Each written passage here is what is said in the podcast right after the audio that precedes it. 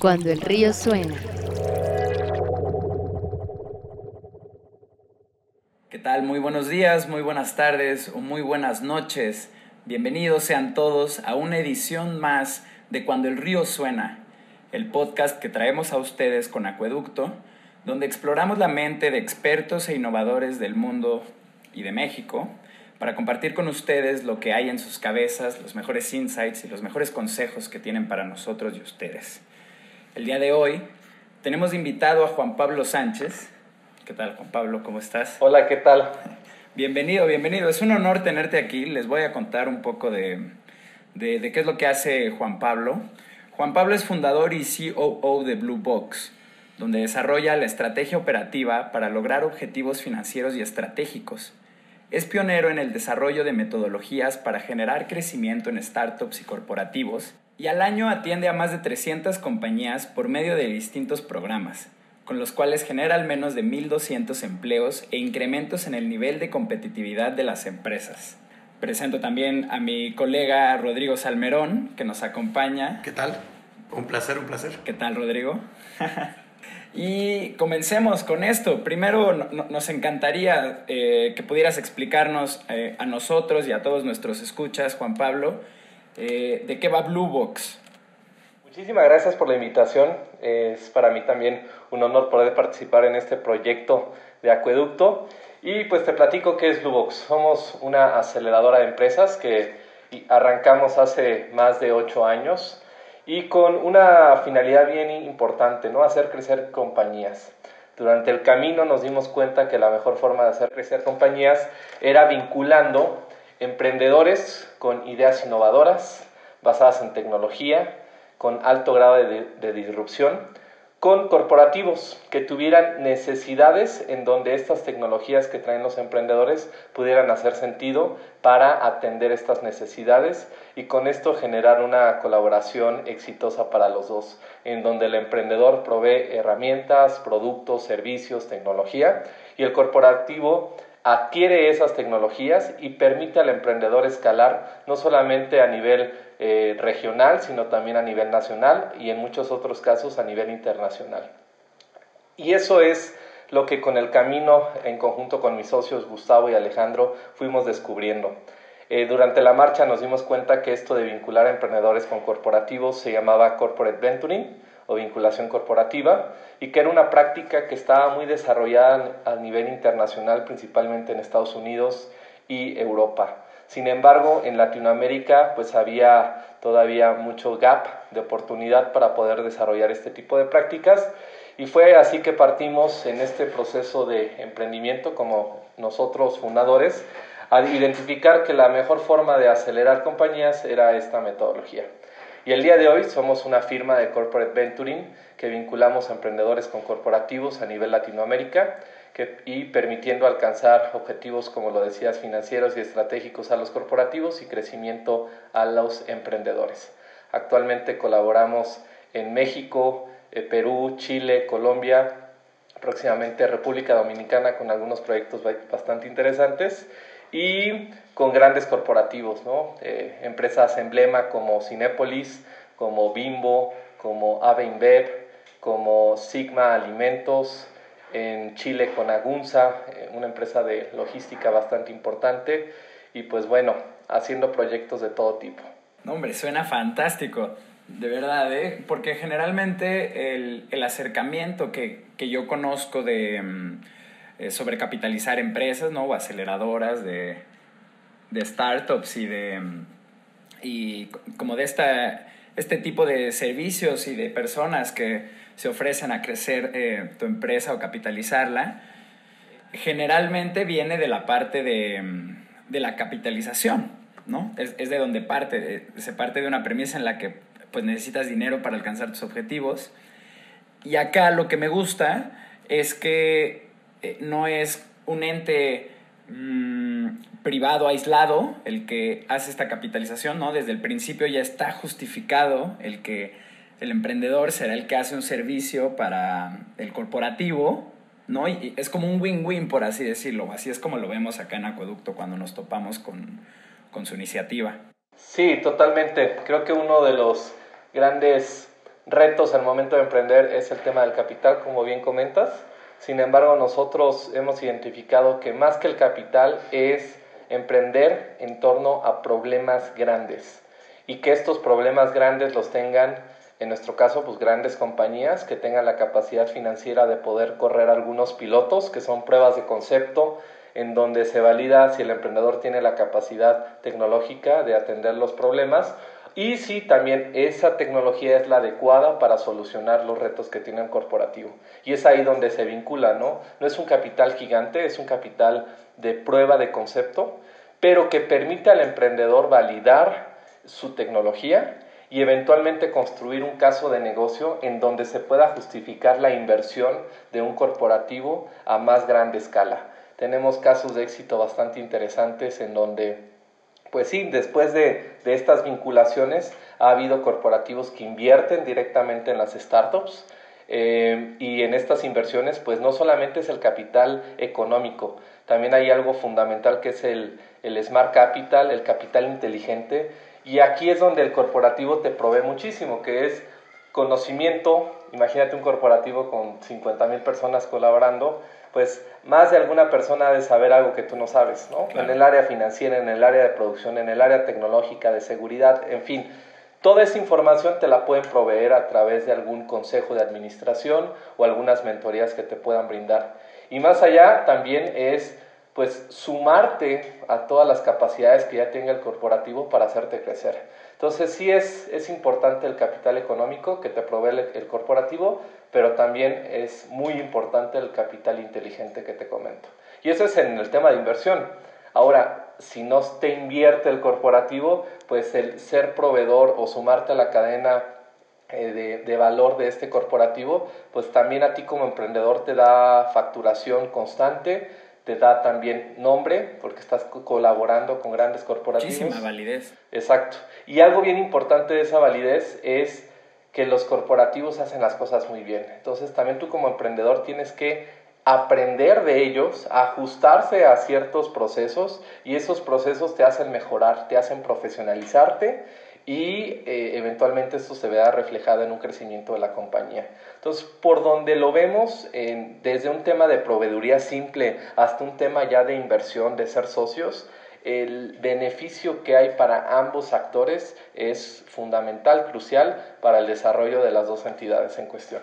Suena un proyecto muy, muy complejo y, muy interesante. Algo que nos llamó la atención, eh, echándole un ojo a lo que estaban haciendo, era cuál, cuál había sido su respuesta ante toda la situación COVID, ¿no? ante, ante toda la, pues la crisis que estamos viviendo ahora y la que se nos viene. Entonces, eh, pues nos gustaría preguntarte, ¿qué efectos ha tenido el COVID en empresas o, en startups, estando tú tan cerca de, de, varias de ellas? Sí, desde la perspectiva de startups creo que ha sido impactante en un en tema económico y también en tema de aperturar algunas oportunidades, ¿no? Eh, desde una perspectiva económica, pues los startups se han visto afectadas, ya que algunos corporativos eh, pues han parado algunos presupuestos, entonces eso detiene el flujo de ingreso para las startups y por ende esto impacta directamente en su desarrollo, ¿no? Entonces en este sentido sí hay, sí hay un gran impacto económico y esto obliga a las startups a reinventarse, a tomar decisiones de su modelo de negocio, de su enfoque, de su tipo de clientes, etcétera, ¿no? Y en este sentido pues tienen que proteger lo más valioso que tiene una startup, que es la caja. Por otra parte, también hemos visto una afectación negativa en los fondos de inversión. Se ha desacelerado eh, mucho la inversión y esto es pues provocado por una alta incertidumbre. Si bien la, la incertidumbre es un amigo de los venture capital, eh, porque siempre están arriesgando, es, un, es una inversión de alto riesgo por las etapas en donde se invierten. El día de hoy, sumado la etapa temprana de algunas startups, más la incertidumbre de los mercados, pues esto ya es una bomba en donde desincentiva a muchos inversionistas y también LPs, los inversionistas de los fondos, a seguir con estas líneas de acción. Entonces, estos próximos 12 meses van a ser bastante complejos para las startups en cuestión eh, financiera y principalmente por clientes y por inversión. Sin embargo, también te hablaba de algunas oportunidades y es de colaboración. el día de hoy creo que más que nunca el ecosistema tiene que colaborar. Hay algunas startups que partieron como competencia. Tendremos que quitarnos algunos tapujos mentales, algunas egos que tenemos como fundadores y posiblemente empezar a colaborar con la competencia, porque en la medida en la que se colabore con ellos se podrá generar un ente con mayor estructura, mayor firmeza para afrontar estos retos. Esa es una eh, oportunidad de colaboración. Y por otra, también el tema de digitalización, pues yo creo que todos ya estamos más sensibles a estas cuestiones. Entonces, todas las startups de digitalización, de envíos, de marketplace, de última milla, pues se están viendo beneficiadas porque el consumidor se está viendo en una situación en donde ya no es por gusto, ya es por necesidad cambiar nuestros hábitos de consumo. Entonces, en ese sentido también hay algunas startups eh, que se han visto beneficiadas por estos cambios. Sin embargo, pues el reto está que ahora en temas operativos, la operación está creciendo, cualquier crecimiento involucra inversión o capital y si las startups no tienen el capital, pues entonces nos vemos en una gran coyuntura en donde no puedo crecer, no tengo la gente para atender la, la demanda que tengo, voy por inversión, pero no hay inversión. Entonces, eh, no la tienen nada fácil también estas startups porque están teniendo retos de crecimiento. Em, entonces, vemos grandes retos, pero oportunidades importantes. Mi recomendación, y también aquí eh, no me gusta ser tan optimista, siempre escucho a todos decir, no, época de problemas, épocas de oportunidades. Claro, esa es una realidad, pero las oportunidades están para las empresas, personas, profesionistas que se prepararon previamente. No, no son oportunidades que una persona va a encontrar en la calle, son oportunidades que una persona busca. Entonces, en ese sentido, para buscarlas hay que estar preparados y entender la situación. Entonces, hay mucho trabajo detrás de estas oportunidades que se pueden alcanzar. Y no solamente buscar oportunidades que sean exitosas en este periodo de coyuntura o de aislamiento social de dos, tres meses, supongamos que se alargue cuatro meses. Em, el aislamiento social ya de alto grado, ¿no? el aislamiento social va a durar y permanecer 12 meses, pero cada vez se van a ir bajando estas normas. Pero si nos enfocamos en cuatro meses, eh, estos emprendimientos oportunistas que les pudiéramos llamar, creo que pues, eso va a ser su periodo de vida, cuatro meses. Entonces estas oportunidades tienen que ser pensadas en cómo en estos meses de aislamiento social podemos agarrar tracción, generar track record, generar usuarios, engagement, este, comunidad, para eventualmente capitalizarla cuando esta nueva normalidad pueda llegar a surgir. Hablamos una nueva normalidad porque pues ya no va a ser normal, ya no va a ser como conocíamos antes, van a quedar muchos comportamientos del consumidor afectados y cambiados entonces, en esta nueva normalidad, que tu empresa tenga éxito y no solamente en una época de oportunidad de cuatro meses, sino que es una empresa sostenible a lo largo del tiempo, que es el, creo, el objetivo de cualquier emprendedor. Con estas este, empresas oportunistas, ¿te refieres como a estos eh, nuevos negocios de mascarillas y de desinfectantes y, eh, y estas cosas que están saliendo a partir del, vamos, del aislamiento, ¿no? Sí, de acuerdo, creo que ese es un ejemplo este, puntual en productos de consumo. Hay una necesidad, obviamente hay un boom, hay todos los que hacían antes ropa ahora están haciendo mascarillas, etcétera. Sí, me refiero a eso y también en la parte tecnológica en que alguien se ponga a programar una aplicación para vincular, este, eh, vamos a decir, taxistas y que te lleven tu tu alacena, tu casa, o sea, también esas desde la perspectiva tecnológica. Creo que es bueno, o sea, es bueno utilizar la coyuntura, pero la visión del emprendedor tiene que ser de más largo plazo, no solamente ante cuatro meses. Cómo esta empresa que inició haciendo gel antibacterial, tapabocas, puede mutar y eventualmente generar propuesta de valor de largo plazo.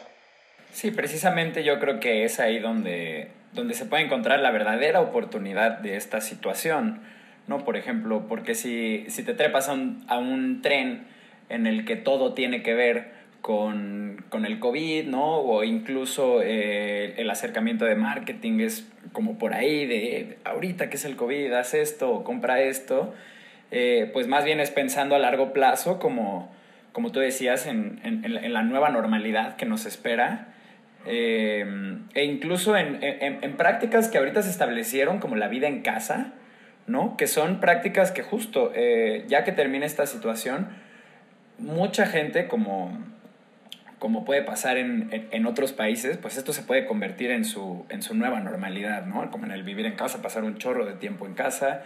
Eh, hay muchos casos así en, en, China, me parece, que es donde donde más esta industria ya ha, como se ha desarrollado.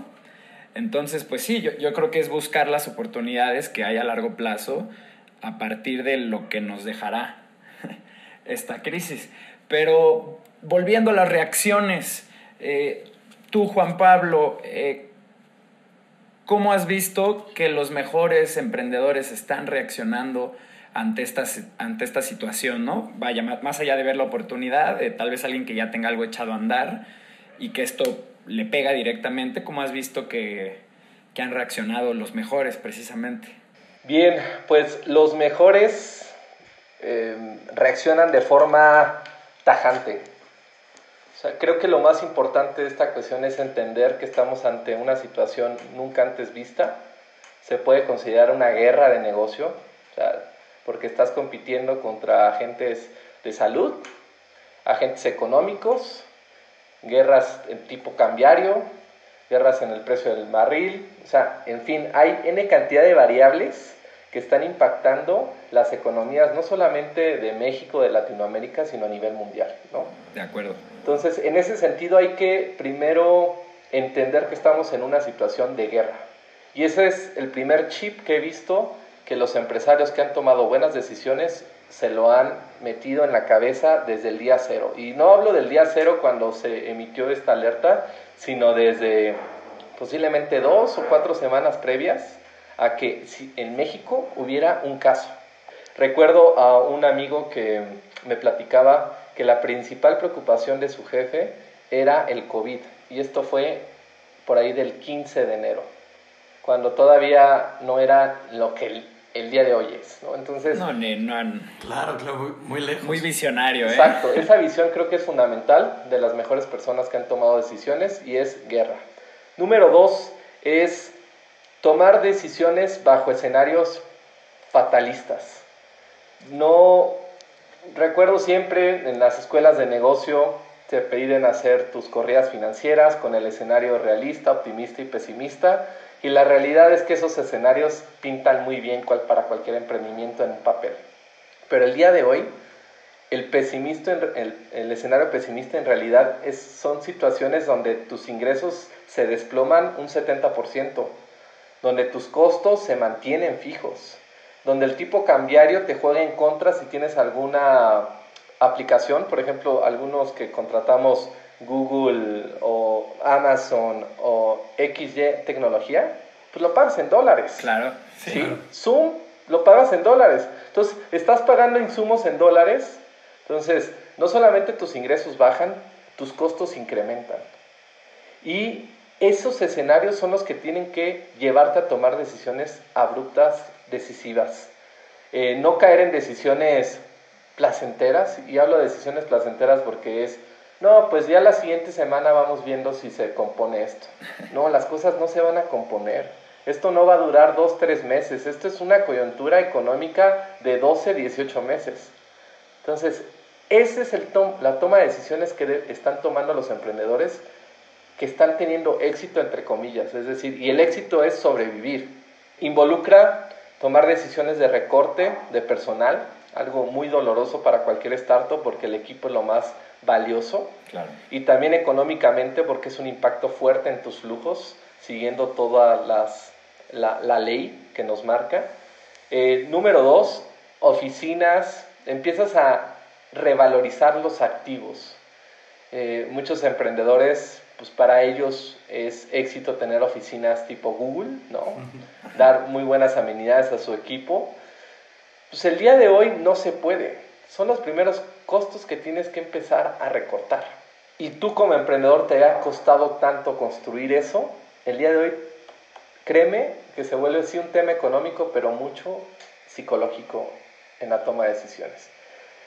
Pero el que está tomando buenas decisiones ya borró su tema psicológico, su tema sentimental, placentero y dice, esto no se va a componer, tengo que tomar decisiones en personal, en activos, en oficinas, en costos, en proyectos de inversión.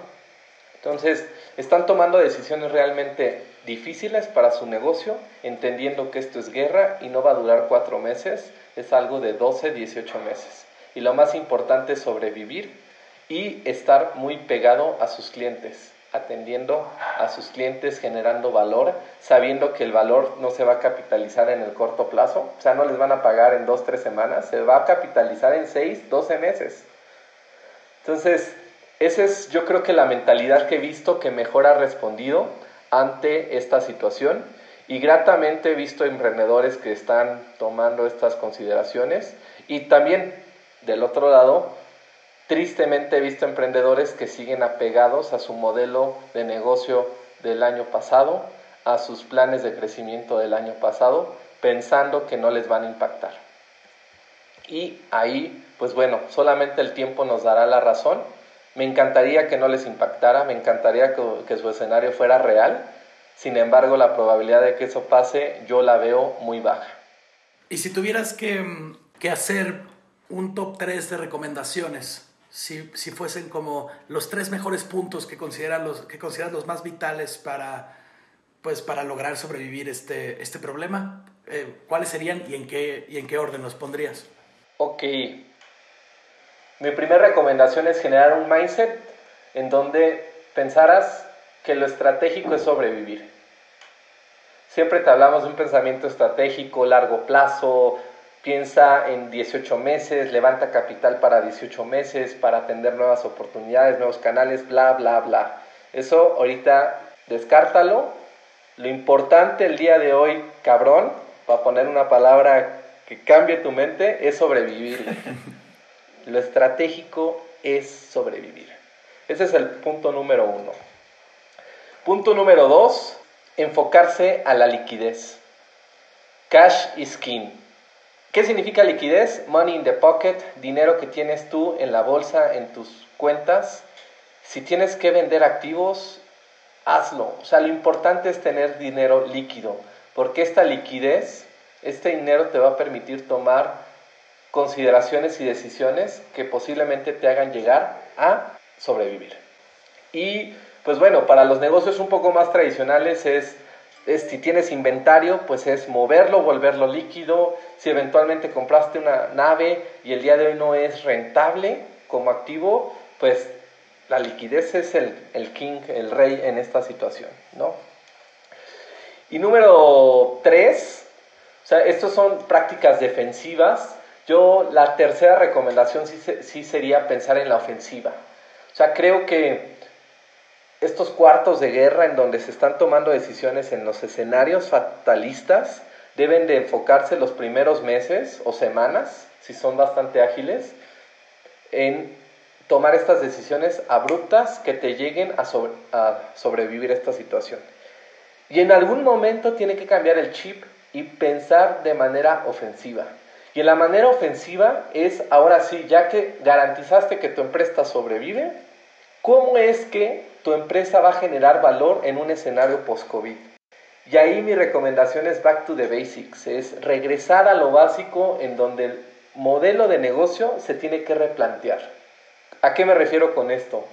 Eh, utilizando el Business Model Canvas, que a mí me encanta esta herramienta, ha sido muy prostituida, ¿no? Todos ya hablan de ella, pero para mí en realidad es una herramienta estratégica, es un tablero de ajedrez. Es fantástica, la verdad. Sí, cuando se entiende desde una perspectiva estratégica y no solamente se ve como algo chingón que se va a ver bonito en fotos y poner post-its de diferente color para que se vea padre. cuando se ve desde la perspectiva estratégica y entiendes que primero te tienes que cuestionar tu segmento de mercado, cómo va a cambiar sus hábitos de consumo los hábitos se van a cambiar sí o sí. La pregunta es cómo se van a cambiar. Entendiendo cómo estos hábitos de consumo cambian, ahora es replantear tu propuesta de valor. ¿Cómo es que esa propuesta de valor se tiene que modificar? ¿Qué es lo que va a buscar el consumidor? Y si la propuesta de valor sigue intacta, eso es posible, algo debe de cambiar en los canales de comercialización. ¿Cómo es que vas a llegar a tu cliente? El día de hoy, y aquí como un ejemplo, en, este tercer, en esta tercera recomendación que es pensar en la ofensiva, el ejemplo es, vemos como todos los gimnasios ahora ya se están volviendo digitales. ¿Sí? Todo el mundo está sucediendo eso. Toda la gente está haciendo ejercicio en casa. Está bien, se están posicionando, están generando marketing, algunos ingresos digitales, bien. Pero si eso nada más lo ven en la coyuntura como una situación de reacción, de nada va a servir. Pensar en la ofensiva es cómo esos cambios que hiciste ya van a permanecer y vas a seguir generando valor a tu consumidor, aun y cuando ya pueda ir de forma física a tu establecimiento a tomar clases. Estoy seguro que algunas personas van a seguir tomando clases de forma digital si les generas una propuesta de valor, un canal de comunicación, una relación con él, una propuesta diferenciada en precios, en costos, si se genera un modelo de negocio a partir de esta coyuntura. A lo que me refiero es no solamente utilizar el medio digital o estos cambios por la, por la pandemia, sino ver cómo esto nos está enseñando nuevas formas de modelos de negocio para nuestro emprendimiento. Y que estas nuevas formas permanezcan y prevalezcan, porque en algún momento estoy seguro que estas pudieran llegar a ser mayores ingresos que tu modelo pre-COVID. No sé si me expliqué en esa, en esa pregunta. Conclusión es número uno, sobrevivir es lo estratégico. Número dos, enfócate a la liquidez. Y número tres, ofensiva. Crea modelos de negocio a raíz de estos aprendizajes. Esos son los tres puntos que contestan tu pregunta de forma tajante. Fantástico. Un gran resumen. Y, con, este, con este punto 3 también me parece muy interesante esto que mencionas, ¿no? Que esta este, digitalización de los servicios que antes no eran digitales, ¿no? A raíz de, bueno, de la interacción remota con ellos, puede generar, si se hace el esfuerzo suficiente, ingresos mucho mayores por esos canales que por los físicos, ¿no? Porque no necesitas equipo tú, no necesitas este, instalaciones, ¿no? Hay un montón de servicios que no tienes que pagar.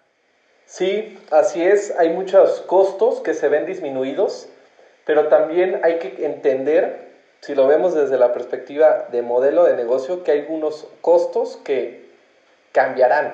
Claro. ¿no? Anteriormente posiblemente no pagabas servidores, el día de hoy vas a tener que pagar un servicio de almacenaje en la nube.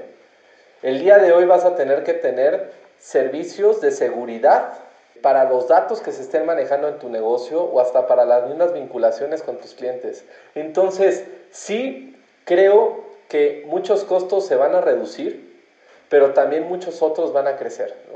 Siempre la gran máxima de los negocios digitales es que el ser digital te permite crecer en mayor velocidad que la que hacen tus costos o tus gastos. Entonces, en ese sentido, pues por eso se llama negocios de alto impacto, porque no, no va a ser una línea recta, sino va a ser una línea exponencial las utilidades que vas a poder generar. Fundamental. Pero tampoco es, es pensar que no va a haber otros costos que van a crecer. O sea, ejemplo, seguridad, almacenaje en la nube, este, servidores, etcétera, etcétera, etcétera. Claro, y, y sobre todo ahora, justo como mencionabas, con el con la paridad del, del, dólar, ¿no? Porque todos estos servicios acaban de volverse pues, claro. considerablemente más caros. Sí, totalmente. O sea, si pasa de 20 a 25 el, el tipo cambiario en el peso mexicano, pues obviamente esos 5 pesos pues representan un 20, 25% en el crecimiento de estos costos, ¿no?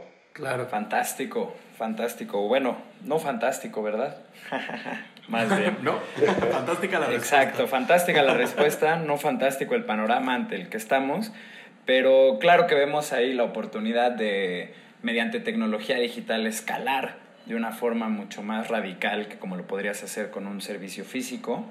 Pero pues por supuesto esto involucra ciertos costos nuevos, ciertas costumbres nuevas, ciertos hábitos y valores que tiene que adoptar tu empresa a la hora de eh, incidir en ambientes digitales.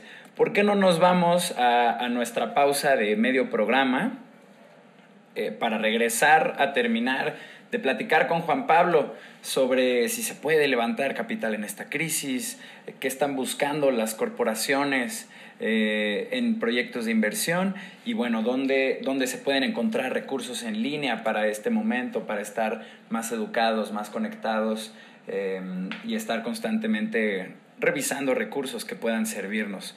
Volvemos en un segundo. La tecnología digital ha reestructurado drásticamente industria tras industria, por lo que muchos negocios se han revolucionado para beneficiarse de esta tendencia o sencillamente para mantenerse competitivos. En Acueducto buscamos desarrollar los productos y estrategias necesarias para que tu negocio prospere en la era digital. Visita nuestro sitio web en www.acueducto.studio para leer a detalle cómo generamos valor a organizaciones que buscan ser más competitivas con herramientas digitales. Asociémonos, elevemos tu negocio.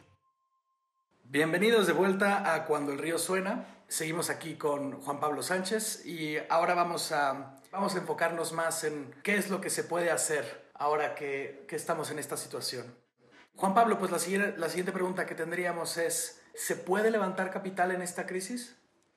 Buena, muy buena pregunta, Rodrigo. Creo que siendo muy realistas, eh, la probabilidad de que levantes capital va a ser baja eh, creo que pensar en que no se puede de forma tajante también son extremos. Sin embargo, creo que el tiempo, el esfuerzo que vas a requerir durante esta época va a ser muchísimo mayor, ¿no? Si anteriormente una ronda de capital la, la podía cerrar en, vamos a decir, de tres a cuatro meses muy enfocado, pues el día de hoy yo creo que esta ronda de capital te puede llevar más de un año, ¿no? En encontrar las personas correctas, las adecuadas, para tu empresa o tu emprendimiento.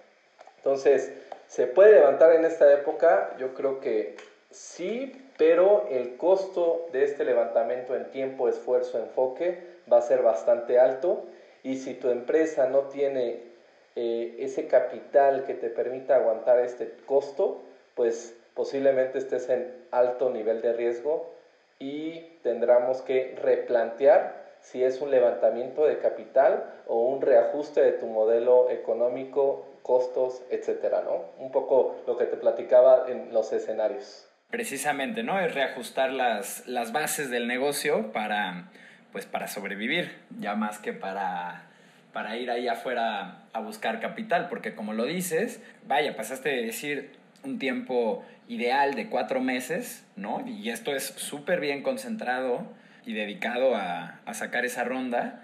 Pero si se triplica este tiempo, si hablamos de que es en, un año, un poco más, lo que puedes, lo que puedes sacar de, invertir tu tiempo en esto, pues justo tal vez vale la pena más poner sobre la mesa el replantear la estrategia del negocio, ¿no? Sí, totalmente. Yo creo que va para allá mi conclusión en esta pregunta. ¿Se puede, no se puede?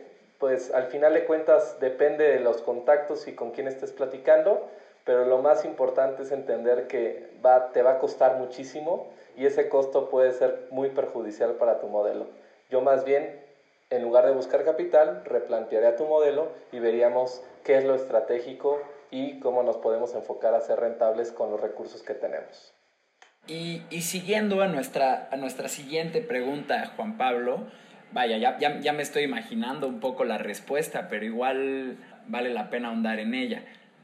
¿Este es un momento para emprender nuevos negocios? Y si sí, ¿cuáles? Sí, también otra pregunta bastante compleja. Creo que para muchos de los empresarios, emprendedores que conozco, si yo les preguntara, oye, regresa a, aquellas épocas que emprendiste y les cuestionara, ¿fue el momento adecuado? era el momento adecuado por tu situación, por tu economía, por tus intereses, por tu conocimiento, pues yo creo que todos me, me, me dirán, no, Juan Pablo, estaba bien pendejo y por eso me porque no entendía la situación. Entonces, lo que sí es que fue el mejor momento porque gracias a que tomé esa determinación, pues el día de hoy tengo mi empresa, tengo mi crecimiento, mi presencia a nivel nacional, internacional, etc. Entonces, bajo esa perspectiva, creo que si tu determinación es emprender, el mejor momento es hoy, ¿no? Claro. No mañana, no ayer, es hoy, porque el día de hoy podemos hacer cosas que nos acerquen cada vez más a nuestro objetivo. Esa es, esa es una parte de la respuesta. Número dos, hay que ser conscientes de los grandes retos que existen. Y si antes te costaba no sé, 10 emprender, el día de hoy te va a costar 100. Hay 10x de diferencia en el esfuerzo que habrá que poner. Y eso es también lo que hay que tener muy en claro en nuestra mente como emprendedores. También a los que son empresarios y a los que están replanteando su modelo, si antes les costaba 10 mantener su empresa, ahora les va a costar 100 mantenerla y hacerla crecer. La situación nos obliga a dar un 10x entre estas situaciones. ¿Y en qué emprender? Pues créeme que si lo supiera el día de hoy con mucha claridad no estaría aquí platicando con ustedes. Pero lo que sí te puedo decir es entender cómo, vuelvo a tocar algunos puntos de la primera parte de este podcast, y es cómo el consumidor está cambiando en hábitos. Hace algunos momentos estaba platicando con un empresario en el área inmobiliaria y llevábamos a la reflexión de cómo el área inmobiliaria se tiene que ajustar ante esta nueva situación, ante estos hábitos. Reflexionaba y le decía, pues anteriormente era muy común que en las, en las casas de los abuelitos existiera el despacho, la oficina del abuelito o la de los mismos papás. Sí se dejaba un espacio específico para esta oficina. Y era porque los espacios lo permitían, etcétera. El día de hoy, pues las casas ya no hay esa propuesta de valor como la oficina, el despacho. No pretendo que regresemos a eso, pero sí pretendo que el, empresario en el área de la construcción entienda que posiblemente ya muchos de sus clientes van a hacer home office en algunas ocasiones. Y que esas ocasiones, la casa debe de determinar un espacio en donde esta persona pudiera hacer correcto home office. Desde temas tan simples como la iluminación. Sin duda Temas de conectividad, de internet. Generalmente el internet está en la sala y donde te vas a poner a trabajar no llega el internet. Siempre pasa. Y más bien te tienes que ajustar y tú ir a la sala a trabajar porque ahí el internet te lo permite. Siendo que la sala posiblemente no es el mejor lugar para desarrollar tus actividades profesionales. Entonces, ese tipo de cambios, ¿cómo afecta tu propuesta de valor a futuro? Entonces, hacia allá es hacia donde se tiene que emprender, no hacia solucionar los problemas de dos o tres meses, repito, y replanteando y volviendo a hacer mucho énfasis de la primera parte, es viendo cómo nuestro consumidor está cambiando en hábitos y esos hábitos cómo van a cambiar en las empresas y cómo podemos generar propuestas de valor diferenciadas. Muy interesante lo que mencionas sobre mm, el Internet en casa y claro, Claro, ¿no? Eh, todo parte de, ver cómo evoluciona el consumidor, pero sin duda eh, también vuelve un poco a algo que yo ya había mencionado en el pasado, que es como este nuevo modelo de vida en casa. Creo que hay ahí de verdad una oportunidad, no solo de, pues de negocio, sino de generar un, un, un, cambio y un valor en, en, la vida de las personas en casa, ¿no? Ahora tenemos a gente que desde sus salas están haciendo, eh, yo creo que en este momento, desde las salas de las casas del mundo, pues se está moviendo todo, todo el, el, el, brazo financiero, el brazo de negocios, todo está sucediendo eh, gracias a, a que la gente está conectada, a que pueden conectarse miles a un lugar o a que millones pueden consultar un, un mismo espacio. ¿No? Este mismo podcast en este momento está siendo grabado de forma remota, Rodrigo en su casa, tú en la tuya, Juan Pablo, nosotros en la nuestra. Y sin duda, ¿no? si esto se convirtiera en la normalidad, tendríamos que encontrar la forma de llevar este podcast pues fuera de la sala, aunque siguiera dentro de casa, ¿no? Sí, también otra reflexión para los que nos escuchan en el mundo digital, el tema de seguridad se va a volver también fundamental. El día de hoy muchos corporativos están operando desde las redes domésticas de sus colaboradores. Imagínate toda la información financiera, de pago de nómina, estratégica que está pasando por redes domésticas, que posiblemente no tengan los grados de seguridad de una red empresarial y corporativa con estos servidores, estos firewalls y N cantidad de conceptos que se manejan desde la perspectiva de seguridad para cuidar lo más valioso de, de un corporativo que es su información. Entonces ahí también se abren grandes oportunidades de emprendimiento en temas de seguridad, de conectividad, mobiliario, eh, temas de construcción, etcétera, etcétera, etcétera. Pero lo más importante que quiero dejar aquí es todo parte de un cambio en el hábito del consumidor. Están fantásticas estas directrices que, que marcas, Juan Pablo. Es, es verdad que tenemos que, que adecuarnos a la era donde donde el empresario mueve todo su dinero desde su sala y solamente está vestido de la cintura para arriba. claro. Otra, otra, cosa, y ahorita reflexionando, y ahí perdonen que, que onde tanto en el tema, pero me encanta. No, adelante, adelante. Oportunidades también hay, creo que en el tema de sanitización. El día de hoy el consumidor se está haciendo más consciente de las implicaciones que tiene el tema de salud y la limpieza de los espacios. No solamente el restaurante, el hotelero, el gimnasio va a tener necesidades de sanitización. Sin duda. Posiblemente también en el mercado doméstico anteriormente y bueno, actualmente hay muchas empresas que se dedican al cuidado y control de plagas. Pues ¿qué va a suceder? Pues también van a tener que hacer control sanitario, ¿no? Y los servicios van a ser también para domésticos, para restaurantes, para hoteleros. Mucho de las propuestas de valor en algunos puntos va a ser los procesos que se utilizan de sanitización en determinados puntos de consumo, ¿no? Entonces, para brindar esos servicios se va a requerir de personas, de emprendedores, expertos en el tema, de productos, de insumos, claro. en fin, de una gran cantidad de artículos en donde hay oportunidad de emprendimiento para no solamente la coyuntura, sino de largo plazo. Ahí lo tienen, una reflexión más sobre dónde hay oportunidades. y, y, y, venga, vámonos ya con, con el cierre de, de, este programa, Juan Pablo. Eh, a nosotros nos encanta estar constantemente nutriendo la red de contenidos como este que esperamos que ayuden a nuestra audiencia y a la gente que está ahí afuera buscando, buscando consejos sobre la tecnología digital y el mundo del emprendedurismo y la innovación. Precisamente este podcast es parte de nuestros esfuerzos por formar parte de esto.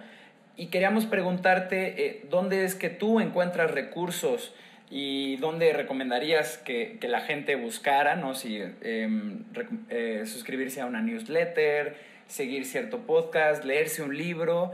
Eh, como en este momento de crisis, ¿qué lugares recomendarías para encontrar recursos de este tipo?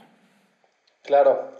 Sí, mira, yo donde encuentro mucha información muy valiosa que permite construir mucho de mi forma de pensar es, número uno, con mi gente cercana. Creo que en la medida en la que te vinculas con gente capaz, crece también tu grado de entendimiento de situaciones, de problemas, tu grado de asimilar información. Entonces, Número uno y estrategia muy analógica, muy física, es la gente que te rodea. Hay personas que te rodean con gran conocimiento en determinados temas, pues mándales un mensaje, habla con ellos, eh, comunícate, mándales un correo, qué piensas y que esa información de primera mano te pueda servir. Entonces, esa es la primera reflexión. Número dos, también eh, acudir a organismos internacionales. Eh, organismos que vengan avalados, que tengan información eh, científica, no solamente información de creencias, sino siempre basado en temas científicos. El día de hoy, pues, eh, Organización Mundial de la Salud, Secretaría de Economía, Banco Interamericano del Desarrollo, todos ese tipo de organismos, pues, tienen información relevante que nos permite tomar decisiones. Tres, también ah, consultoras, empresas consultoras mismo es el caso de Blue Box. Estamos constantemente emitiendo charlas, pláticas, podcasts, información relevante sobre las situaciones actuales. Estamos en blogs, etcétera, ¿no? Y pues también consultoras internacionales, McKinsey, Bain Company, emiten algunos artículos bastante interesantes que te pudieran apoyar a generar un entendimiento mayor de la situación. También hay otras consultoras como EY, que es aliado de nosotros, que también están emitiendo constantemente recomendaciones en, en, diferentes industrias, desde industria de servicios hasta industrias de retail, porque las situaciones son completamente diferentes y te dan información bien, bien relevante. Entonces, en gran conclusión, pues, ¿qué te digo? Número uno es tu gente cercana, número dos es organismos especializados en los temas que estés buscando que sean de tu interés y número tres, empresas consultoras que constantemente estamos haciendo investigación como Bluebox es el caso, o mismo EY, que es nuestro aliado. Muy bien, Juan Pablo, pues aprovechando que estamos ya compartiendo materiales, te platicábamos que la intención de invitarte a este podcast surgió de ver el material sobre la crisis que publicaba Bluebox en sus redes. Nosotros lo consideramos muy útil y recomendamos que se dé una vuelta. ¿Nos podrías compartir tu página y tus redes? Claro que sí. Mira, nuestra página de internet es blueboxmx.com.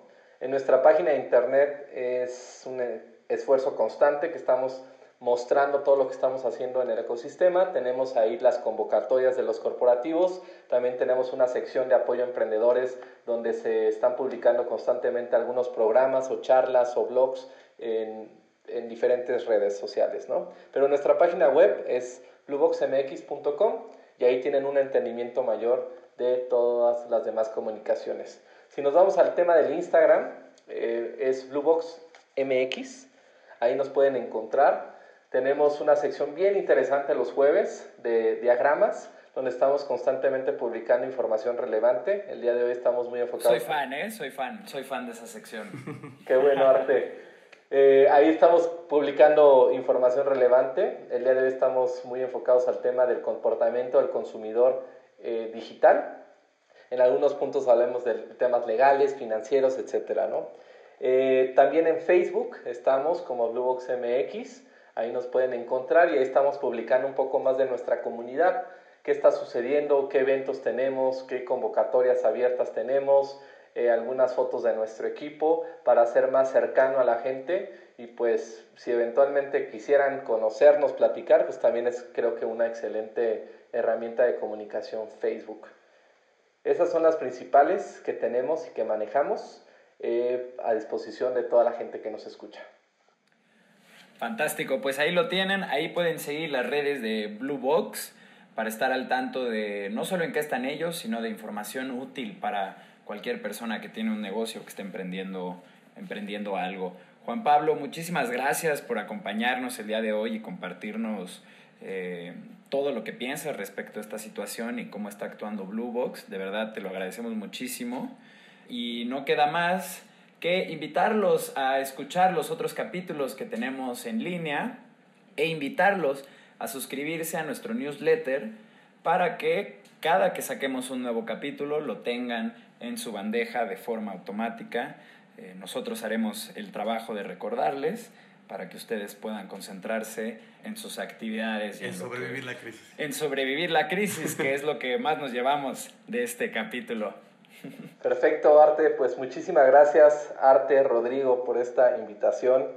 Eh, creo que es una iniciativa bastante buena y que va a generar mucho valor a todos sus clientes, posibles clientes. Y pues bueno, ¿qué les invito? Pues que el tema digital es una gran necesidad, ya no se vuelve un tema estratégico, ya es un tema de supervivencia que se debe de ejecutar ya, porque hoy es el mejor día de hacer las cosas. No se pudo haber dicho mejor y Juan Pablo, muchas gracias. Hasta la próxima edición.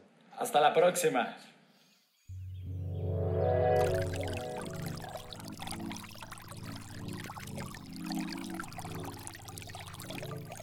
Cuando el río suena.